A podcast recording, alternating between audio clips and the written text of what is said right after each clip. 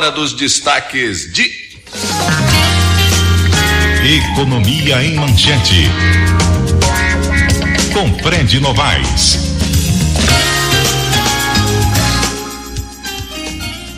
Fred Novaes com direito à vinheta nova e tudo. Gostou da vinheta, Fred? Pois é, Cristóvão, gostei mesmo. ó. Ficou, muito, ficou muito chique, né, cara? Padrão é? nacional, padrão nacional, que maravilha! Ô, ô Fred, ah, na manchete de hoje, o calor afeta a produção de leite e gera mortandade de animais. Que terrível isso, hein, amigo?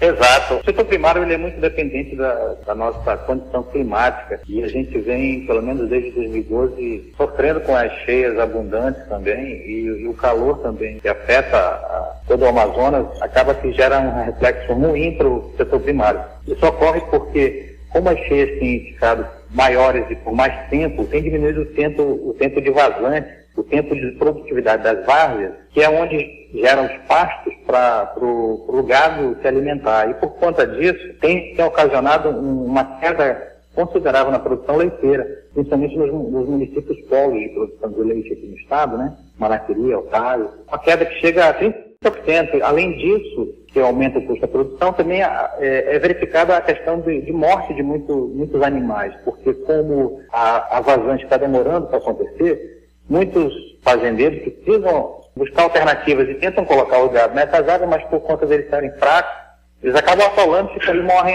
sem conseguir se alimentar, sem conseguir se, se salvar dessa situação. Então é realmente preocupante para o setor primário. Federação da Agricultura está buscando algum mecanismo, socorro, na verdade, algum, algum mecanismo que venha ajudar esses produtores a saírem dessa cilada que eles estão colocados, né? Isso já há pelo menos dois anos. A gente observar o- a, a produtividade nossa de leite, ela vem caindo consideravelmente nesse período. Então é preciso fazer alguma coisa, porque isso acarreta também na produção de- dos laticínios, né? Que a gente já vê uma queda muito grande das cooperativas, alguns laticínios sendo fechados e ficando uma, uma situação realmente complicada para o nosso setor primário, para o nosso agronegócio. Aliado a isso, a gente também traz na edição de hoje uma outra matéria que é preocupante para o setor primário também, na nossa coluna Agronegócio, do Tomás Meireles, que traz a, o- a situação da produção de milho, que também afeta diretamente os produtores no Amazonas, porque o milho é base da alimentação do- do quem- da produção de aves, né? Produção do, do- de milho no Amazonas, que é uma das, das atividades que tem potencial para ser desenvolvida aqui na região, é praticamente ínfima. A produção do Amazonas é 0,05% da produção do país. É, e o dado assim, que para mim mais chama a atenção também que, que o Tomás traz, com toda, todo o conhecimento que ele tem, é, é que o Pará produz 18 vezes mais milho que o Amazonas. Até o Acre, que é um, um estado minúsculo perto do Amazonas, é, produz mais milho que, o estado. Né?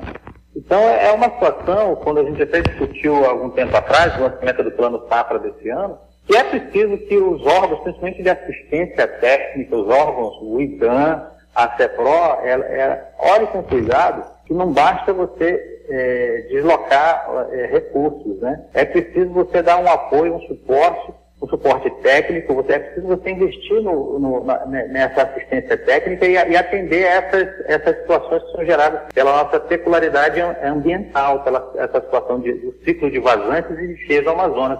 Porque senão a gente vai ficar somente falando de números de investimento, mas quando você vai ver os resultados, são ínfimos ou quase não existem. Com certeza, Fred.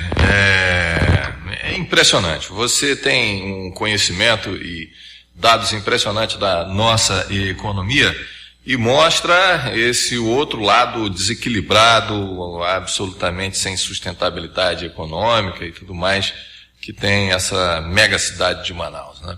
Muito obrigado pela participação, parabéns pela sua vinheta, viu? A partir de agora eu vou gravar, vamos gravar e colocar no ar essa, ficou muito bacana mesmo. Obrigado, bom dia, Tá Fred. chique mesmo. Falou, bom dia. Valeu.